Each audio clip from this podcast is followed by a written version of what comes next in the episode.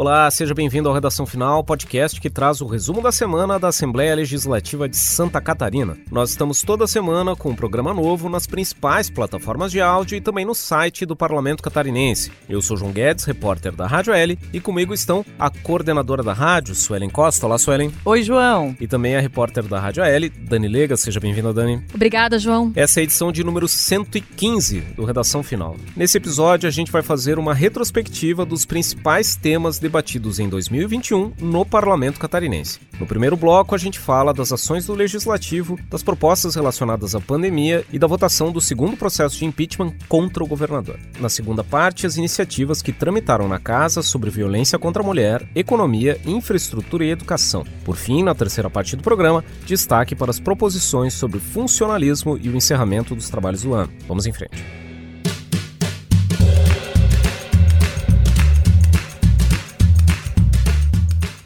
Então, essa é a última edição do Redação Final em 2021. A gente vai fazer um balanço dos principais temas que movimentaram a Assembleia Legislativa ao longo do ano. A gente começa a retrospectiva lembrando a abertura dos trabalhos com a troca do comando da casa. Foi em fevereiro que o deputado Mauro de Nadal foi escolhido para a presidência do Legislativo, né, Sueli?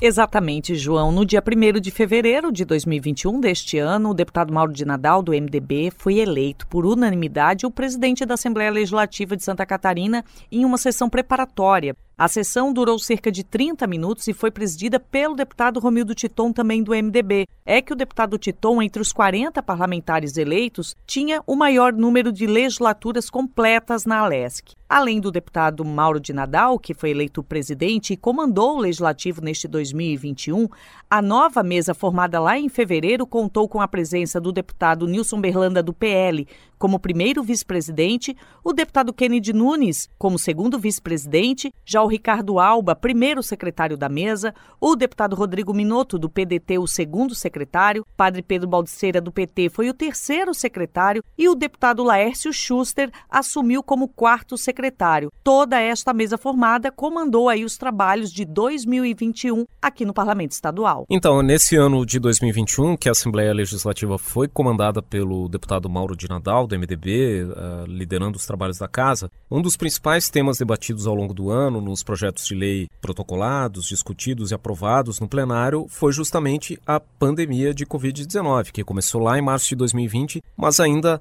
afeta a população, afeta o sistema de saúde aqui em Santa Catarina. Ao longo do ano, por exemplo, os deputados aprovaram três vezes decretos no sentido de prorrogar o estado de calamidade pública em Santa Catarina devido à pandemia de Covid-19. Quando começou o ano, a previsão era de que o estado de calamidade duraria até março agora de 2021. No entanto, houve um recrudescimento da pandemia no começo do ano e, como os impactos do novo coronavírus persistiram, a Assembleia Legislativa, a mesa diretora, elaborou ao longo do ano esses três decretos para prorrogar esse estado de calamidade, primeiro até o final de junho, depois até o final de outubro e agora até dia 31 de dezembro de 2021. Vale lembrar que a função desse estado de calamidade é deixar o governo do estado mais livre da obrigação de cumprir metas fiscais previstas em lei para ter maior flexibilidade para remanejar o orçamento para atender as medidas necessárias para o enfrentamento da pandemia. Outra discussão que teve muito presente no plenário da Casa diz respeito à possibilidade de fechamento de atividades econômicas por conta de medidas de prevenção à pandemia. Uma polêmica que, evidentemente, vem desde lá do ano de 2020. Os deputados, por exemplo, aprovaram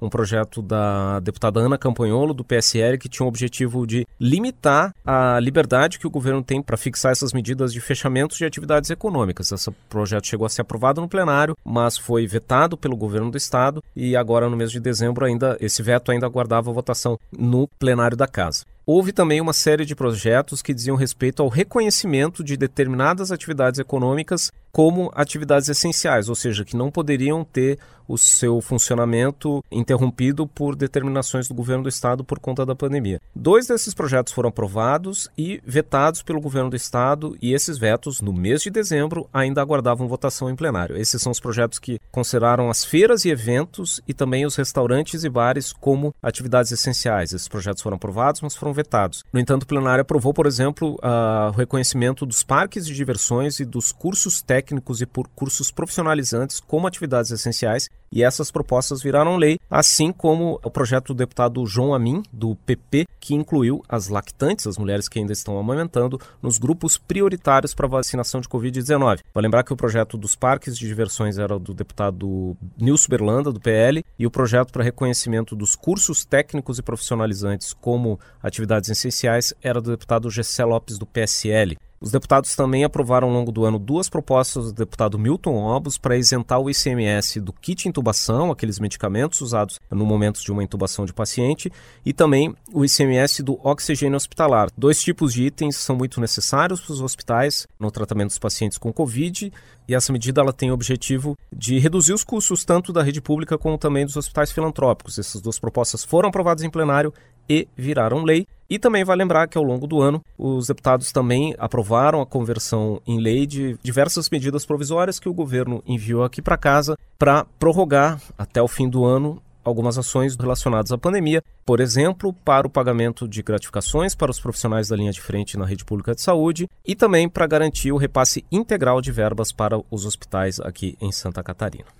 Bom, e além da pandemia, outro tema que movimentou bastante a Assembleia, notadamente no primeiro semestre, foi a questão do julgamento do segundo processo de impeachment contra o governador Carlos Moisés, né, Dani? Exatamente, João. Conforme você falou, o governador Carlos Moisés da Silva enfrentou esse ano o segundo processo de impeachment. No ano passado, o governador já havia enfrentado um processo de impeachment, naquela época referente a um reajuste salarial que havia sido concedido aos procuradores do Estado, equiparando o salário com os procuradores da Assembleia Legislativa. Esse tipo de ação foi entendido então como um crime de responsabilidade, o que levou a uma denúncia então contra o governador Carlos Moisés da Silva e foi aberto um processo de impeachment. Esse processo foi considerado improcedente e o governador foi absolvido. Este ano, esse segundo processo de impeachment foi referente à compra dos 200 respiradores artificiais com pagamento antecipado de 33 milhões de reais e a maior parte desses respiradores acabaram não sendo entregues, né? Então, com essa compra então desses 200 respiradores e sem a entrega, também foi considerado um crime de responsabilidade e essa ação do governador então também resultou numa segunda denúncia que resultou também então nesse pedido de impeachment. Esse processo todo, com relação a esse segundo pedido, começou em novembro do ano passado, com a entrada desse processo, mas o julgamento só iniciou efetivamente em março desse ano, foi quando o Tribunal Especial realizou a primeira reunião de julgamento e, nesse caso, por seis votos a quatro, foi aprovado o afastamento do governador. Esse processo de impeachment é assim: primeiro ocorre um julgamento onde o governador pode ser afastado ou não. Após essa decisão, se ele for afastado, ele fica esse tempo fora, né, para daí efetivamente ocorrer o julgamento da denúncia, né? Ele Aí... tem um afastamento provisório para depois ter um julgamento que pode levar à perda definitiva do cargo. Exatamente, foi isso que aconteceu, né? O governador chegou a ficar afastado por cerca de 40 dias ali, a vice-governadora Daniela Rainer ocupou o cargo nesse meio tempo e no dia 7 de maio foi quando aconteceu o julgamento final, então, desse pedido de impeachment. Nesse julgamento, então, o governador foi absolvido porque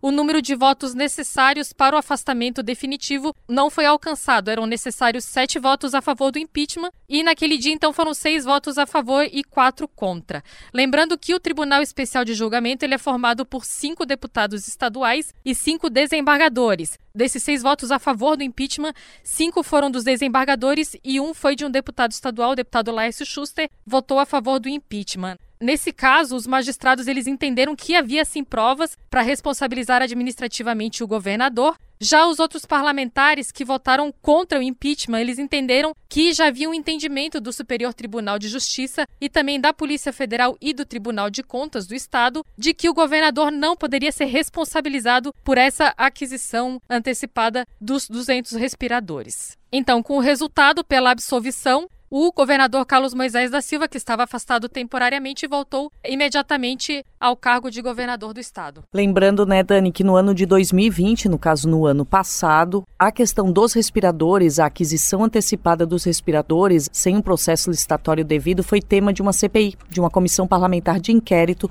realizada pelos deputados estaduais aqui na sede do parlamento. É muito do trabalho da CPI que acabou embasando essa denúncia que levou à abertura desse processo, que depois foi arquivado com a absolvição do governador. É, a abertura do processo desse pedido de impeachment se baseou sim na CPI dos dos respiradores, mas foi a pedido de cerca de 15, 16 pessoas, né, que são ligadas a advogados e pessoas ligadas a essa área. Não foi apenas da CPI, né, que resultou nesse pedido de impeachment.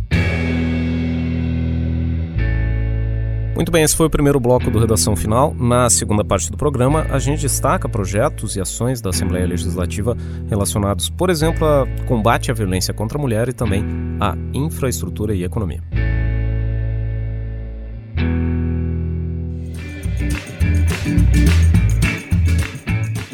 Muito bem, e o combate à violência contra a mulher, notadamente a violência doméstica e familiar, foi um tema muito presente nas discussões aqui na Assembleia Legislativa em 2021. A gente pode destacar alguns projetos que foram aprovados em plenário. Agora, no mês de novembro, um projeto do deputado Ismael dos Santos, que prevê uma reserva de vagas de trabalho para mulheres vítimas de violência doméstica. Essa reserva seria nos contratos de prestação de serviços terceirizados para o poder público do Estado. Seria uma reserva de de 5% de vagas para essas pessoas nos contratos que envolvessem a contratação de 30 trabalhadores ou mais. Essa proposta foi aprovada em plenário em novembro. Até a gravação desse programa em meados do mês de dezembro, ainda não havia sido feita a sanção pelo governador para a conversão dessa proposta em lei. Esse é o mesmo caso de um projeto da deputada Dirce Heiderscheid, do MDB, que também foi aprovado no começo de dezembro, ainda até meados de dezembro esperava a sanção do governador, proposta que cria o Código Sinal Vermelho, que é a proposta de uma ferramenta para que mulheres vítimas de violência doméstica e familiar tenham uma alternativa para buscar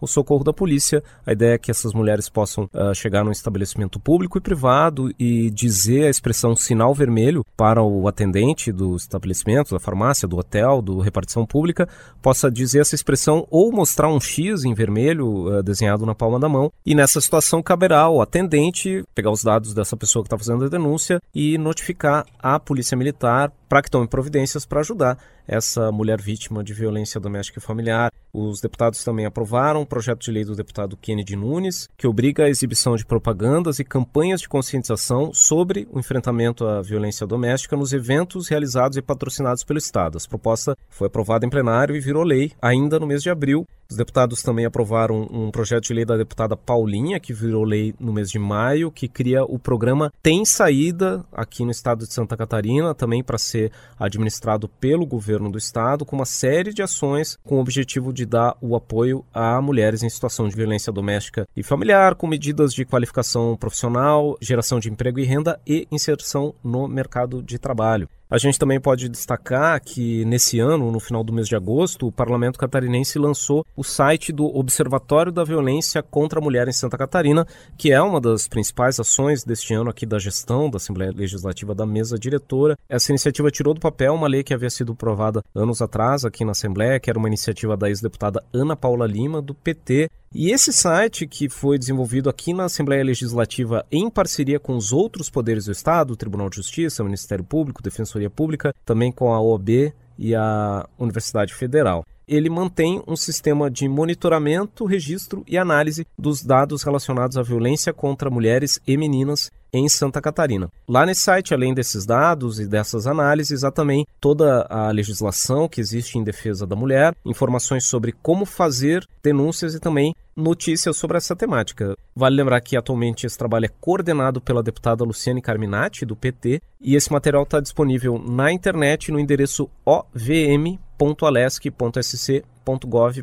OVM de Observatório da Violência contra a Mulher. João, vale lembrar que o Observatório da Mulher ficou entre os finalistas de uma premiação nacional de todas as assembleias legislativas do país. É a Assembleia Cidadã. Então, três projetos foram selecionados, entre eles está o projeto catarinense do Observatório da Mulher, que estava para ser implantado desde 2015 e foi realmente implantado, colocado em prática agora em 2021. Outra iniciativa da Assembleia Legislativa nessa temática da violência contra a mulher foi a instalação, no mês de julho, da Procuradoria Especial da Mulher na Assembleia Legislativa de Santa Catarina. Essa ação estava prevista num projeto de resolução que foi aprovado no plenário no mês de junho, e essa nova unidade aqui do parlamento foi instalada no mês de julho. Esse grupo ele tem a tarefa de receber, examinar e encaminhar aos órgãos competentes as denúncias de violência e discriminação contra a mulher. Né? E isso não diz respeito apenas a encaminhamentos judiciais. Né? Pode, por exemplo, fazer um encaminhamento junto ao Ministério Público, à Defensoria, para que tome uma providência, ou uma Secretaria do Estado, para que uh, adote alguma ação para combater algum fato que foi denunciado à Procuradoria. É também uma atribuição dessa unidade a fiscalização e o acompanhamento dos programas do governo voltados à promoção da igualdade de gênero e ao desenvolvimento de campanhas educativas. A Procuradoria é liderada pela deputada Ada de Luca, do MDB, que é a Procuradora Especial da Mulher da Assembleia Legislativa, e a Procuradora Adjunta é a deputada Marlene Fengler, do PSD. Muito bem, outro tema que marcou os debates aqui na Assembleia Legislativa nesse ano foi a questão do repasse de recursos do Estado de Santa Catarina para obras em rodovias federais aqui no território catarinense, né, Sueli? Exatamente, João. Por maioria de votos, a Assembleia Legislativa de Santa Catarina aprovou no mês de setembro dois projetos de lei que autorizam a liberação de mais de 115 milhões dos cofres do Estado para obras em rodovias federais. Os PLs 328 e 329 foram encaminhados pelo Poder Executivo. As propostas liberam mais 100 milhões para a duplicação da BR-470 e 15 milhões para a conclusão da pavimentação da BR-285 no trecho da Serra da Rocinha, no sul de Santa Catarina. O PL 328 altera o Plano Plurianual 2020-2023 para essa possibilidade e, no caso da BR-470, a matéria atualiza a previsão de investimentos de 200 milhões para 300 milhões.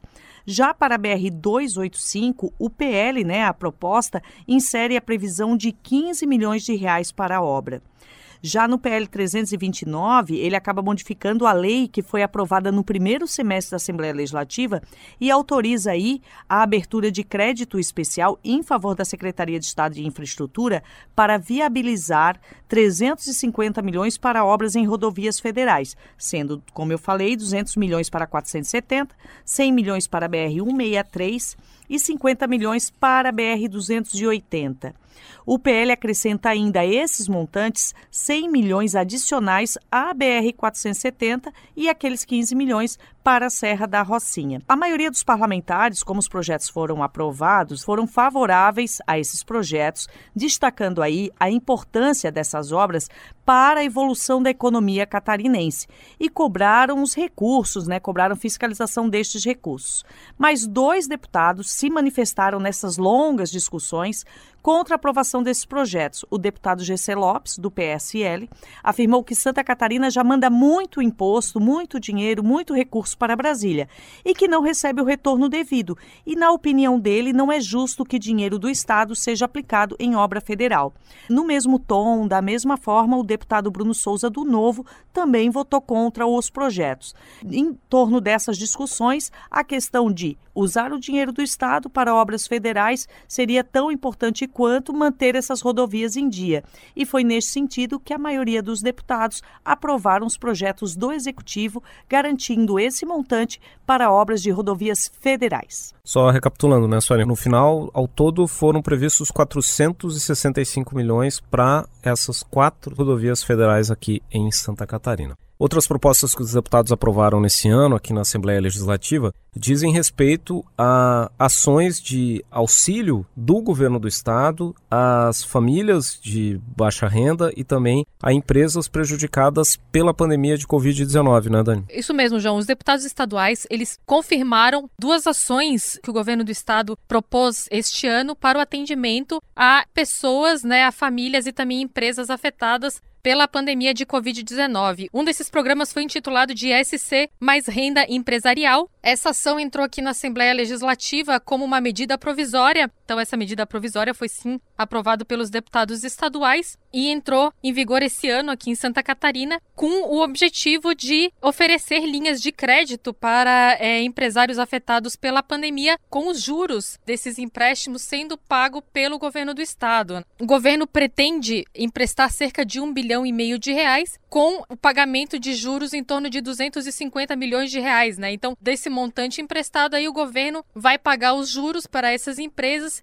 que mantiverem os pagamentos em dia. Bom, outro projeto, então, é aprovado pelos deputados estaduais, que veio do Poder Executivo como medida de auxílio por conta da pandemia, foi o SC Mais Renda, também conhecido como o Auxílio Emergencial de Santa Catarina. Bom, esse auxílio, então, ele foi proposto pelo governo do estado e aprovado pelos deputados estaduais com o objetivo aí de beneficiar, de ajudar mais de 60 mil famílias catarinenses que tiveram as suas rendas comprometidas pela pandemia de Covid-19, principalmente aí pessoas carentes ou que ficaram desempregadas aí durante esse período. Para essas pessoas, o auxílio emergencial aprovado aqui em Santa Catarina foi de 900 reais, que foram pagos em três parcelas aí de 300 reais. Bom, a Dani estava falando agora sobre essas medidas de socorro com destinação de recursos para auxílio às famílias de baixa renda e também às empresas afetadas pela pandemia. E ao longo do ano, a Assembleia também aprovou projetos de lei que foram encaminhados pelo governo do estado, também nesse sentido de auxiliar as empresas prejudicadas pela Covid e também pelas medidas que levaram ao fechamento e à restrição de atividades econômicas. Em julho, os deputados aprovaram e virou lei o Prefis, que era um programa catarinense de recuperação fiscal que previa a possibilidade de parcelamento de dívidas de impostos estaduais, tanto do ICMS, como também do IPVA, Imposto sobre a Propriedade de Veículos, e também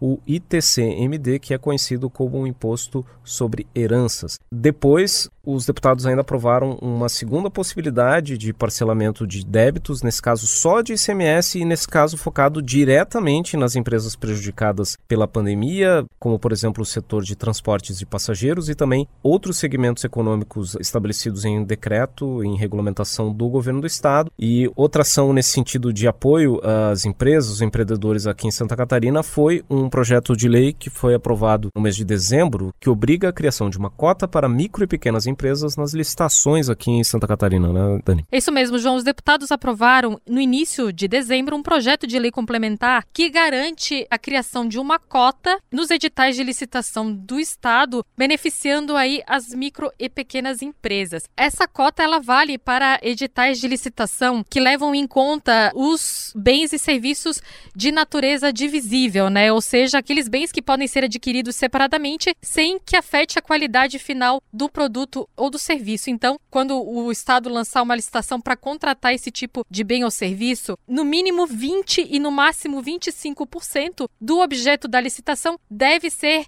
separado, deve ser exclusivamente para a contratação de micro e pequenas empresas aqui no estado de Santa Catarina. Essa lei, ela principalmente, né, ela equipara a legislação catarinense à lei federal. A lei federal ela já prevê esse tipo de cota, mas a legislação catarinense ainda não previa, né? Dizia apenas que o Estado poderá estabelecer essa cota. A partir de agora, a lei, a partir do momento que for sancionada, o governo do Estado será obrigado, então, a separar essa cota. Lembrando que, na justificativa para a importância desse projeto de lei, é fortalecer esse tipo de empreendimento aqui em Santa Catarina, já que esses pequenos empreendedores, eles são responsáveis por cerca de 90% de toda a força empresarial aqui em Santa Catarina. Esse projeto, lembrando, foi aprovado em plenário no início de dezembro, ainda não recebeu a sanção do governador e então, para virar lei, depende ainda dessa confirmação do governador Carlos Moisés da Silva. Bom, e outra proposta que foi bastante discutida ao longo de 2021 diz respeito à liberação ou autorização em Santa Catarina do ensino domiciliar, né, Suelen? Exatamente, João. Por maioria de votos, o plenário aprovou em outubro deste ano um projeto de lei complementar, um PLC, de autoria do deputado Bruno Souza, do Partido Novo, que regulamenta o ensino domiciliar em Santa Catarina, que ficou assim conhecido como homeschooling. A matéria recebeu emenda substitutiva global, que, entre outras mudanças lá na proposta original, tem o objetivo de aprimorar a proteção aos educandos, determinando aí a garantia de tutela do Estado, a conceituação de aptidão técnica e também a proibição do ensino domiciliar aos pais que têm algum tipo de medida protetiva. A aprovação desta matéria aconteceu em dois turnos e foi acompanhada por pais e deputados que defendiam a proposta e outros que eram contra. Para aprovação desse PLC, um projeto de lei complementar, eram necessários 21 votos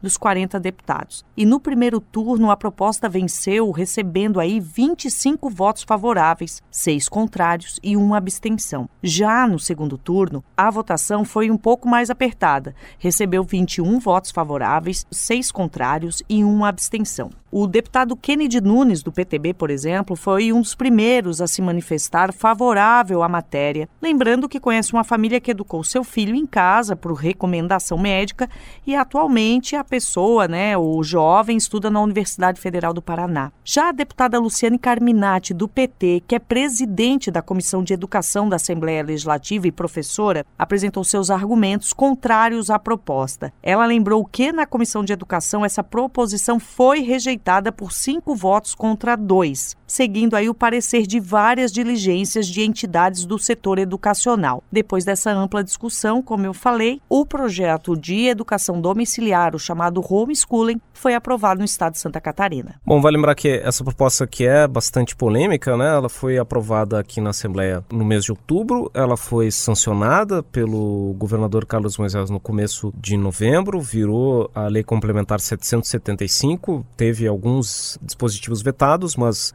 entrou em vigor essa lei prevendo a regulamentação do ensino domiciliar, porém essa discussão ela ainda deve se estender nos próximos meses, uma vez que no começo de dezembro a justiça aqui em Santa Catarina suspendeu a validade dessa lei por conta de uma ação movida pelo Ministério Público. Então, ainda apesar da aprovação da Assembleia e também da sanção do governador, que já foi precedida por um extenso debate, essa discussão sobre a possibilidade de regulamentação do ensino domiciliar ainda se estende a partir da aprovação da lei, com a discussão no Judiciário se é possível, em nível estadual, regulamentar esse tipo de atividade. Ainda o Ministério Público tem o entendimento que só a União poderia regulamentar isso. Enfim, a gente fica ainda no aguardo dos desdobramentos sobre essa discussão que já vem de tanto tempo e ainda não terminou. Né? Vamos ver o que vai acontecer se essa lei aqui em Santa Catarina, que já foi aprovada, será confirmada com uma decisão da Justiça aqui em Santa Catarina.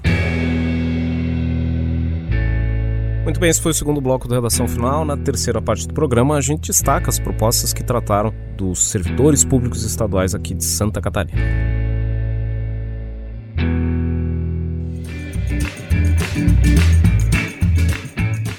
E outro assunto que marcou os trabalhos da LESC em 2021 foi a reforma da Previdência. Os deputados aprovaram mudanças no sistema de aposentadoria dos servidores estaduais, né, Dani? É isso mesmo, João. A reforma da Previdência, ela foi aprovada em agosto deste ano. Os deputados estaduais, eles aprovaram, então, por ampla maioria, as duas proposições que tratam da reforma da Previdência dos servidores públicos estaduais. Foi uma proposta de emenda à Constituição e um projeto de lei complementar. A proposta de emenda à Constituição, ela tratou basicamente da mudança nas idades mínimas para o pedido né, de aposentadoria e o projeto de lei complementar ele tratou de algumas mudanças, como por exemplo novas regras de transição, também uma nova fórmula de cálculo para pensão por morte e também sobre o pagamento da contribuição previdenciária por parte dos aposentados e pensionistas. O que mudou neste último caso é que apenas pagava essa contribuição previdenciária de 14% aqueles aposentados ou pensionistas que ganhavam acima do teto do INSS hoje em torno aí de R$ 6.400 e a partir dessa mudança, então, passam a pagar essa contribuição todos os servidores aposentados e pensionistas que recebem a partir de um salário mínimo. Houve manifestação de vários deputados durante a votação. O líder do governo na Assembleia Legislativa, o deputado José Milton Schaefer, por exemplo, ele defendeu a necessidade da aprovação, dizendo que o governo do estado hoje, se continuar da maneira como está, a questão da previdência, né, se não houvesse essa reforma, o governo daqui a algum tempo não teria condições de continuar pagando então as aposentadorias, né? Por isso da necessidade de uma reforma para se manter aí o caixa do governo, o caixa da previdência aí sustentável para os próximos anos. Já a bancada do PT foi contrária aí à reforma da previdência. O coordenador da bancada, o deputado Nilde Sareta, por exemplo, ele afirmou que essa proposta retira direitos dos servidores que foram conquistados aí ao longo dos anos. É, outro deputado aí que se manifestou o contrário foi o deputado Sargento Lima, do PL. Ele disse que o servidor público ele não é culpado pelo déficit da Previdência e que essa, esse déficit, então, que existe hoje é fruto de decisões equivocadas aí de governos passados. Já com relação à defesa da reforma, por exemplo, o deputado Gessé Lopes, do PSL, destacou que antes do governo enviar essa reforma para a Assembleia Legislativa e de haver essa aprovação, teve um diálogo aprofundado entre as categorias afetadas né, e o governo do Estado. E ele também defendeu a ideia de que se não houvesse essa reforma, o servidor ele poderia ficar sem salário no futuro. Lembrando, então, essa reforma foi aprovada em agosto deste ano, já foi sancionada pelo governador. O desconto de 14% dos servidores que ganham acima de um salário mínimo já estava valendo a partir da folha agora de novembro e as outras regras, como por exemplo a idade mínima e as regras de transição, começam a valer a partir de 1 de janeiro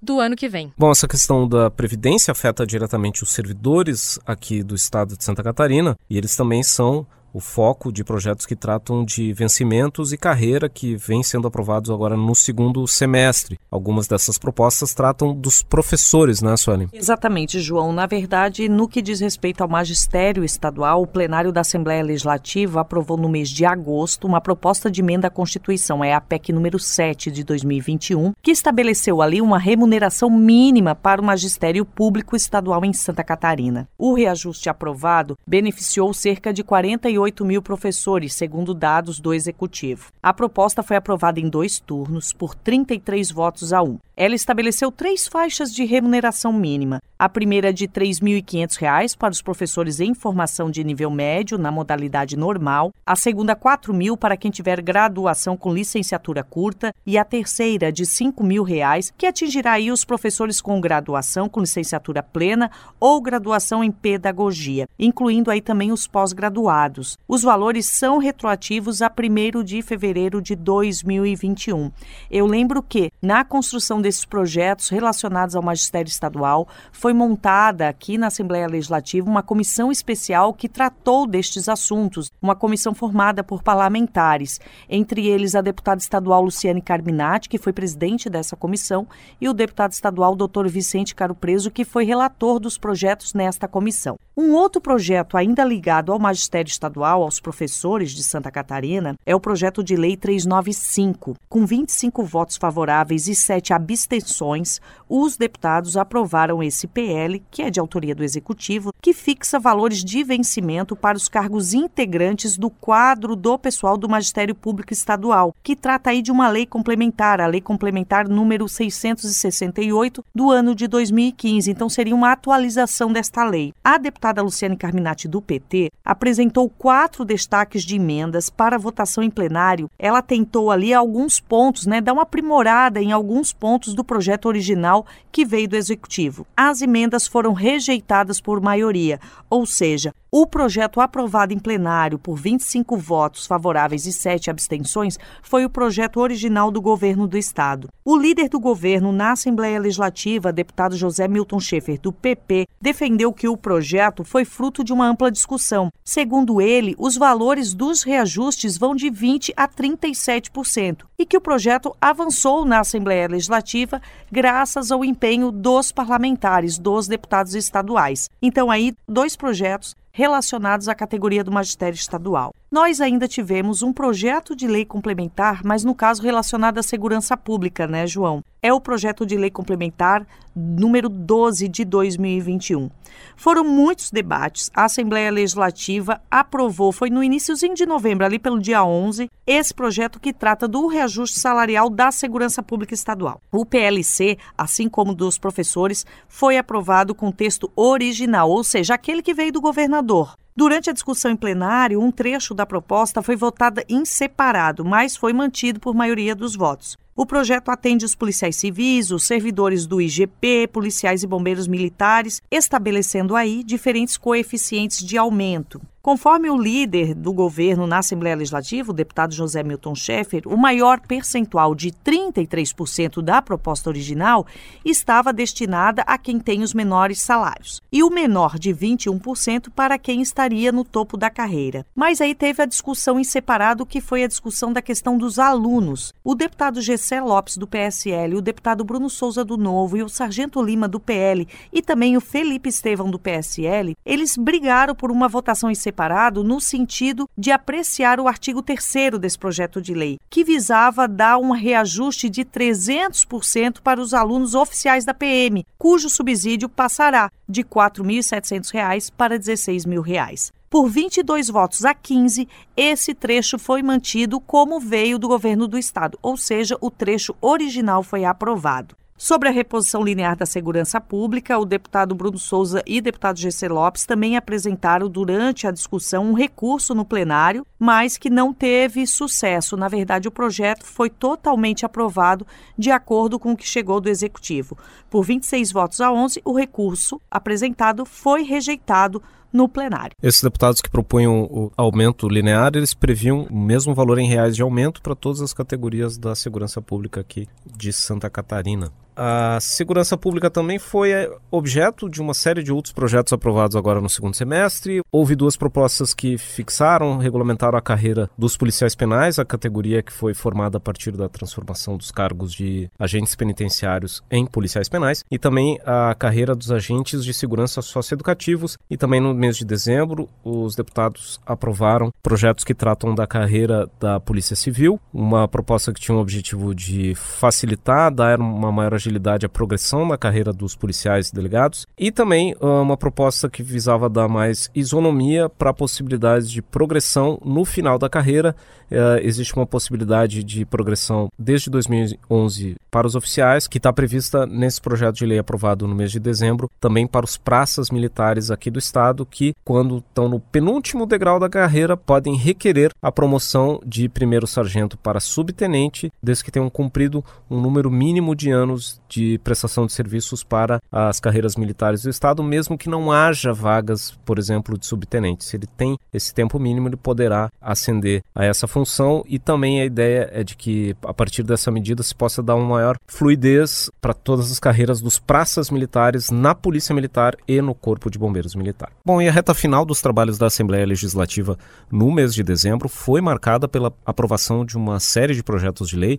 A gente pode destacar, por exemplo, a aprovação da revisão do Código Estadual do Meio Ambiente, que é fruto de um trabalho realizado ao longo do segundo semestre pela Comissão Mista Especial, que foi criada no Parlamento justamente para discutir essa reforma do Código. Esse colegiado trabalhou durante cinco meses, colhendo sugestões de instituições públicas, entidades ambientais, sindicatos, empresas, pesquisadores e produtores rurais, e também colhendo sugestões de maneira mais ampla da comunidade em sete audiências públicas regionais. Esse conjunto de sugestões que chegaram para a comissão foram convertidos nesse projeto de lei de revisão do Código Ambiental, que tinha mais de 100 artigos, que acabou sendo aprovado na última sessão ordinária que foi realizada no dia 21 de dezembro. Essa revisão do código ela modificou uma série de normas relativas à reserva, fiscalização, licença ambiental, plano de resíduos sólidos, áreas de proteção permanente urbanas, também a questão do pagamento de serviços ambientais. A proposta também buscou consolidar a licença ambiental por adesão e compromisso, reforçando aquela ideia de autodeclaração na obtenção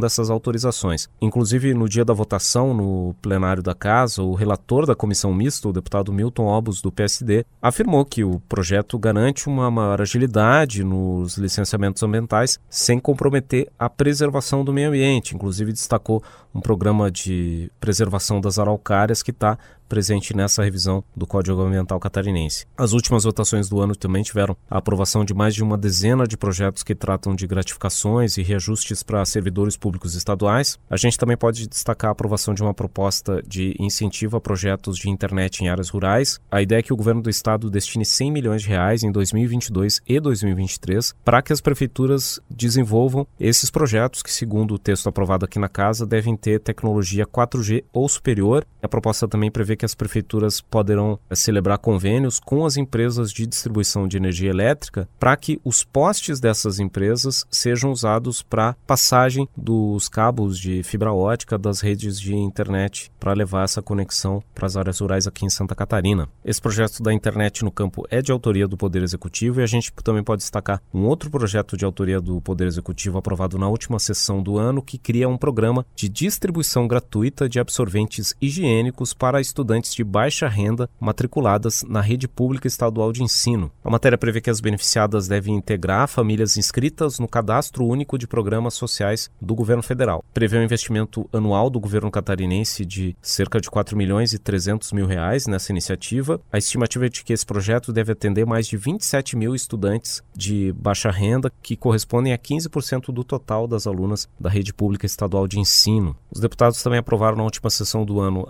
o projeto do governo do estado que cria o Bolsa Atleta, que consiste num auxílio financeiro a atletas e para-atletas praticantes do esporte educacional e também para atletas de alto rendimento em modalidades olímpicas e paralímpicas. E também houve aprovação do Bolsa Estudante, proposta também de autoria do Poder Executivo, que prevê a concessão de um auxílio financeiro aos alunos de ensino médio que sejam de famílias inscritas no Cadastro Único de Programas Sociais do Governo Federal. A proposta prevê uma série de pré-requisitos, dizem respeito principalmente à frequência escolar do aluno que deve estar matriculado no ensino regular ou na educação de jovens e adultos em unidade da rede pública de ensino. O valor que está previsto é de R$ 6.250 por ano por estudante que, caso reprove no ano letivo, perde o direito ao auxílio nos anos seguintes. E por fim, a gente pode destacar que no encerramento dos trabalhos do ano, o parlamento também aprovou o orçamento do Estado para 2022 e ainda uma iniciativa também de autoria do Poder Executivo destinada ao combate à pobreza. É um projeto de lei que transforma quatro fundos estaduais em um único fundo, cujos recursos serão destinados a ações de promoção social e de combate à pobreza aqui no estado de Santa Catarina.